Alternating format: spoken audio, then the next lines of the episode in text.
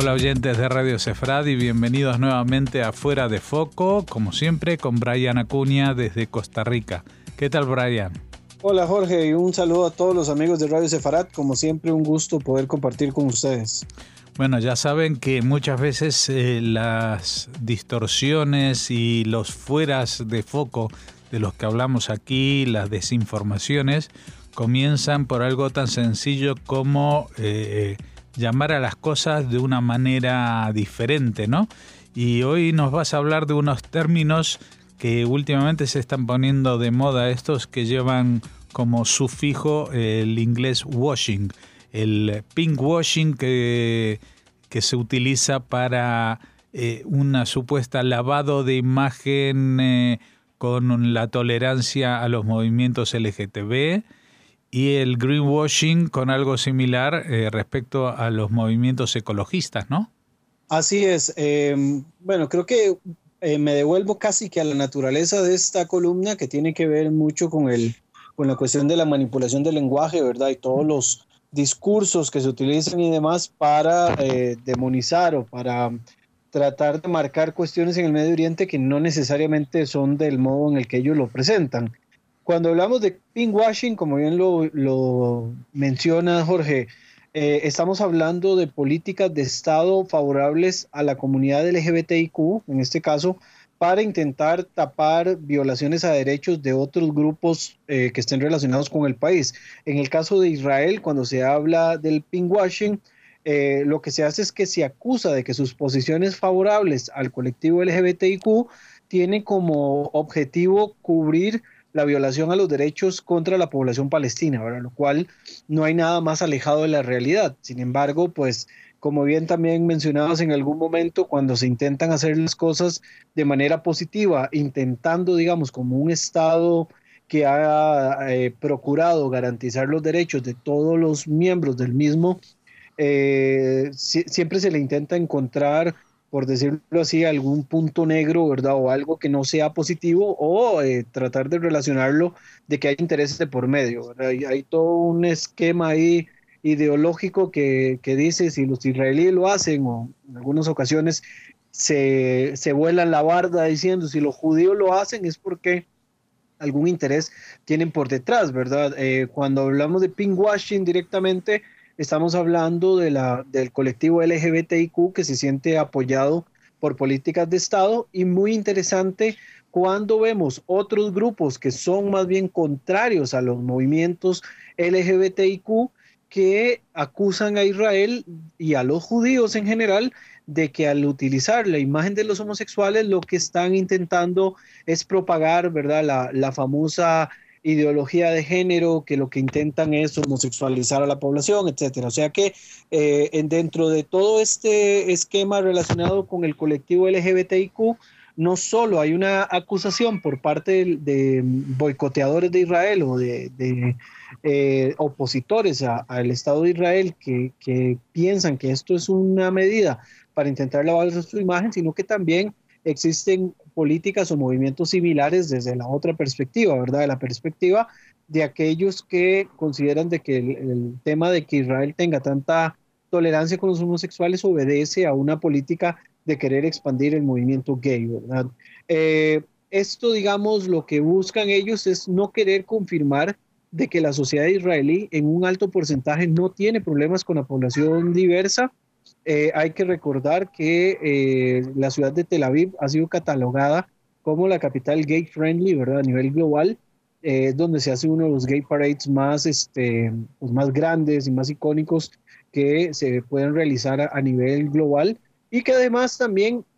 miembros de este colectivo han ocupado importantes cargos del gobierno, tanto a nivel nacional como internacional. ¿verdad? En la actualidad eh, quedó en manifiesto un, eh, un, ministro que está dentro del gabinete de, Netanyahu y ha habido también este, eh, miembros de cuerpo diplomático que han pertenecido a este colectivo. Y, y tengo que hacer aquí referencia a que el cónsul anterior que estaba acá en Costa Rica, es parte también del colectivo LGBTIQ. Bueno, era una persona, es una persona gay y vivía acá junto con su pareja y demás, y era el, cónsul en Costa Rica. Lejos de cualquier apreciación, por supuesto, de carácter religioso, ¿verdad? que ya entra en otro, en otro ámbito y del cual no, no voy a debatir en estos momentos, de si el tema de, de estos movimientos son o no son, este, eh, hablemoslo en, palabras que casi siempre se presentan cuando este tema aparece en redes, de que si son pecado o no son pecado, ¿verdad? Voy a dejar muy alejado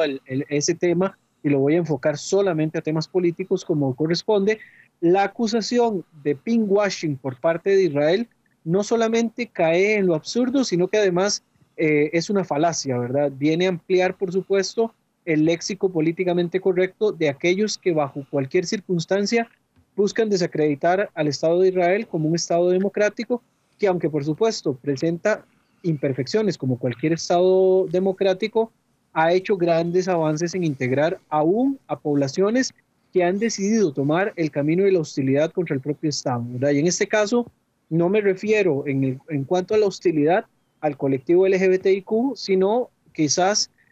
a una parte de la población árabe israelí que se autodenomina y que son llamados a sí mismos como palestinos en Israel, ¿verdad? Que, que lo más grave de todo este tema es que eh, algunos, los que poseen cédula israelí, ¿verdad? Que tienen la ciudadanía, eh, son ciudadanos de derecho y aún así han tomado la decisión de boicotear el país. Esto es para mí mucho más grave eh, que el, simple hecho de querer hacer integración de los diferentes grupos y sectores. Con respecto a esta acusación de pinkwashing, es muy conveniente mencionar más bien cuál es el comportamiento de, eh, de los países alrededor de Israel con respecto a este colectivo, ¿verdad? Por ejemplo, hay un informe del año 2017 que hizo Amnistía Internacional donde dejaba entrever que en el mundo musulmán en general hay varios países, ¿verdad?, con altas intolerancias contra los colectivos LGBTIQ y dentro de todos estos países hay por lo menos cuatro países donde se les aplica la pena de muerte a personas adultas que tienen relaciones consensuadas, ¿verdad? Eh, que en este caso se hace esa mención de que son relaciones sexuales consensuadas para que vea que ellos están completamente de acuerdo en ese tipo de relaciones y que no entramos, digamos, en otros ámbitos que sí son delictivos, como podría ser el caso de relaciones sexuales con eh, menores de edad, ¿verdad? Eh, estos cuatro países donde hay eh, pena de muerte para personas homosexuales son Arabia Saudita, Irán, Sudán y Yemen, tres de los cuales están ubicados, digamos, en zonas muy, muy cercanas a, a Israel, ¿verdad? Quizás Sudán es el que está un, un poco alejado, pero en, eh, fuera de esto, digamos, Arabia Saudita e Irán están técnicamente dentro de la misma órbita eh, donde convive también Israel. De igual manera, hay restricciones muy fuertes, aunque las penas, son relativamente eh, pues bajas o en algunos casos no son penas iguales en todos los estados, como puede ser en Afganistán, Qatar, eh, Pakistán y los Emiratos Árabes Unidos. También en el informe de barómetro árabe que se publica a comienzos de, este mes de julio a través de la BBC en árabe, dejaba en niveles de aceptación más alto en países como Argelia, con el 26% de la población aceptando, digamos, a, población homosexual, y Marruecos, ¿verdad?, con el 21%, mientras que cuando hablamos del caso puntual de la población palestina, por la que se hacen movimientos de boicot y que los colectivos gays eh, de diferentes países, principalmente occidentales, incluyendo países de la Unión Europea, como el caso de España, eh, en el caso de la población LGBTIQ en Palestina, eh, hay una aceptación de 5% dentro de la población que vive en la margen occidental. Ahí solamente en la margen occidental. Mientras que en la franja de Gaza, la propia organización, la propia ONG de Barómetro Árabe no logra recopilar datos y sin embargo el porcentaje, viéndolo en la comparación con Argelia, que es 26%, y Marruecos sigue estando en un nivel muy, muy bajo. Jorge, no sé si tienes alguna acotación. No, no, quiero seguir escuchando. Ok, también, digamos, relacionado a la población palestina, eh, hay un detalle muy llamativo a la hora que estaba montando la columna, y es que una organización no gubernamental palestina enfocada a la población LGBTIQ, que se llama Al-Quds, eh, para la diversidad sexual y de género en la sociedad palestina, quienes además son altamente críticos de Israel y han llamado al boicot del Gay Parade que se hace en Tel Aviv, eh, tiene la mayoría de sus oficinas o sus centros de funcionamiento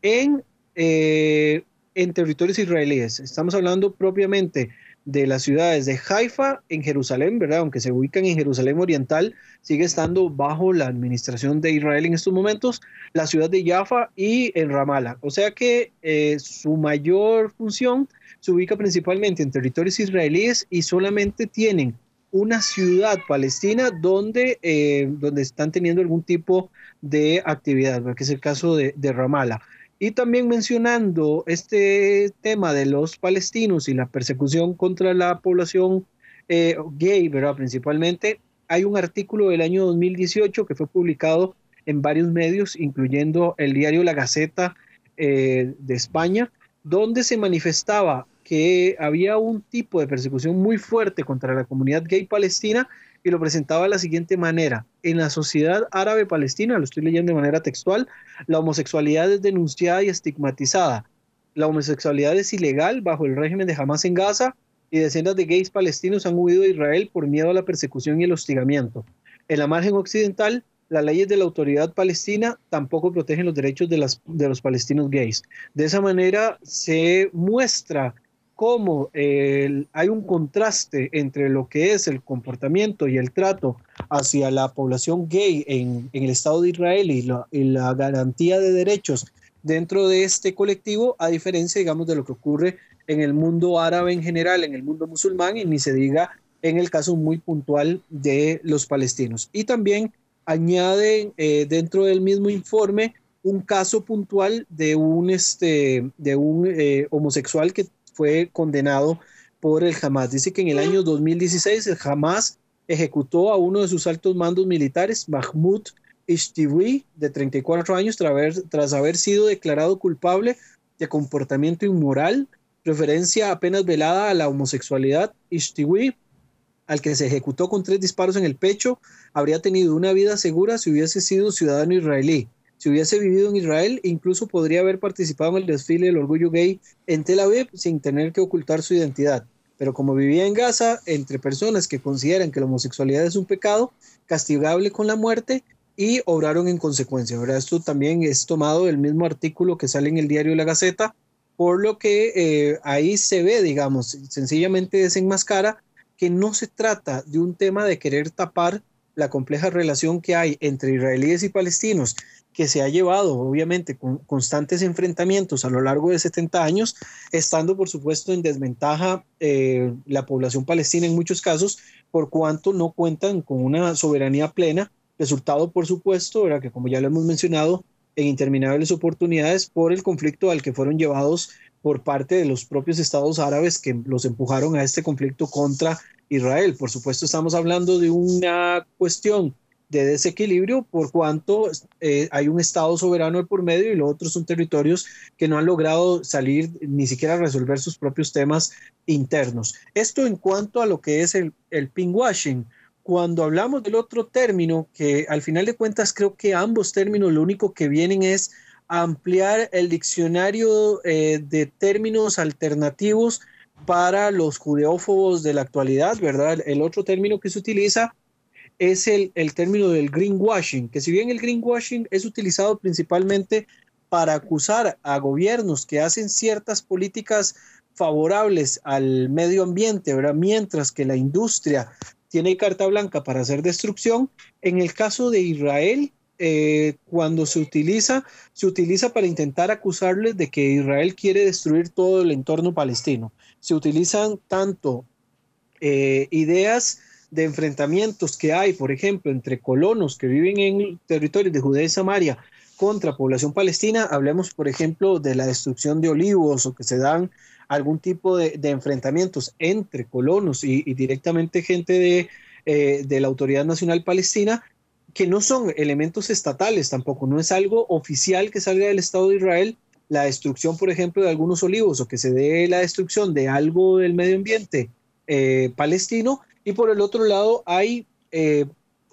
supuestos movimientos israelíes que lo que obedecen es a libelos, ¿verdad? Como cuando se acusa a Israel de estar envenenando el agua palestina eh, o querer este, contaminar los territorios palestinos. Esto obedece principalmente a libelos, ¿verdad? ¿Y cómo utilizan el greenwashing en este caso? Se dice de que Israel se presenta como un país ecológico que busca la sostenibilidad a nivel internacional eh, para tapar, digamos, todo este tipo de acciones que están llevando a cabo en contra de los palestinos, ¿verdad? Cuando empezamos a,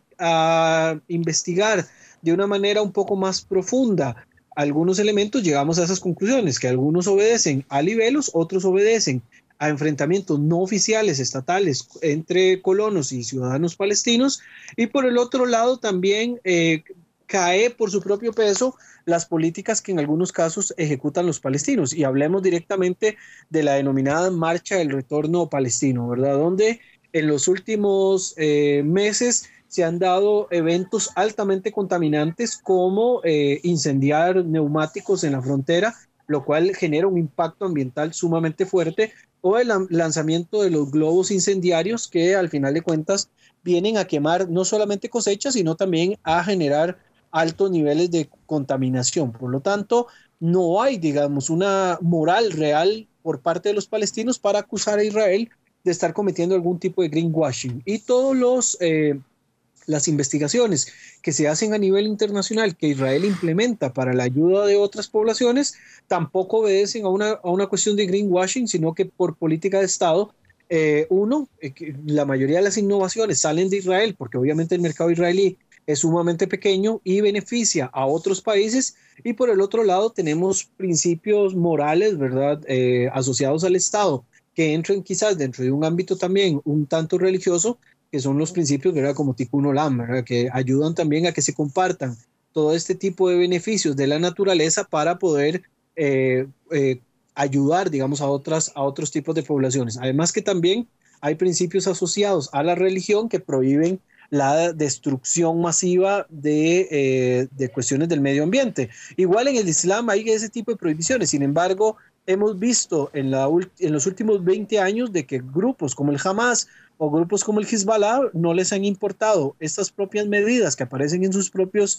textos religiosos que les prohíbe hacer daños al medio ambiente eh, de manera eh, pues insostenible, ¿verdad? Como lo hacen ellos. Y además, dentro de la población palestina, el tema del agua, por ejemplo, que se ha acusado a Israel de, de estar envenenando el agua palestina o de que les envían agua contaminada, lo cierto del caso es que al menos en la franja de Gaza el principal problema que tienen es que no hay sistemas de alcantarillado porque el propio gobierno del Hamas no ha querido invertir en sistemas de alcantarillado para mejorar la calidad de vida de su población. Entonces, en ocasiones tienen agua contaminada corriendo por los caños y corriendo por otras, eh, por riberas y otras zonas cercanas del, del territorio, pero también asociadas directamente al comportamiento que gubernamentalmente mantiene esta agrupación. Jorge. Pues nada, yo creo que son dos temas trascendentales, son de esos temas que después de 50 años de conflicto a nivel político parecen tienen cada vez más protagonismo, ¿no? Es decir, la, gente,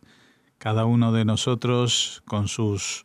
singularidades, si bien las opciones sexuales, eh, la vinculación con el territorio y la naturaleza, pues tendrían que estar por encima de,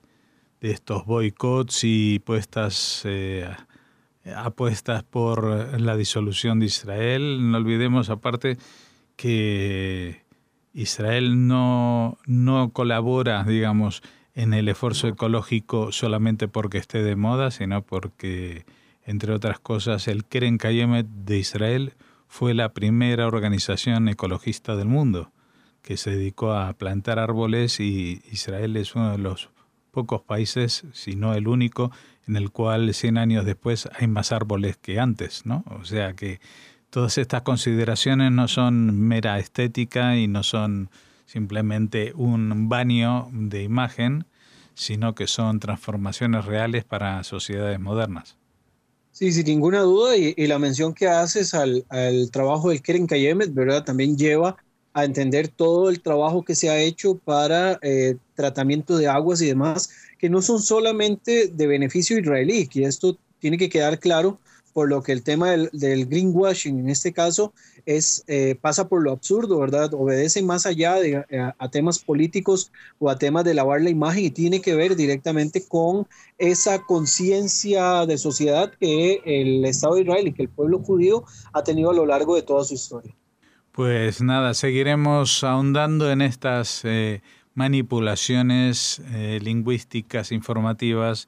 de imágenes que a las que estamos acostumbrados desde hace mucho, pero eso no significa que vamos a bajar los brazos. Aquí estaremos esperándote dentro de dos semanas para seguir trabajando en ello. Muchísimas gracias Jorge, seguimos en contacto.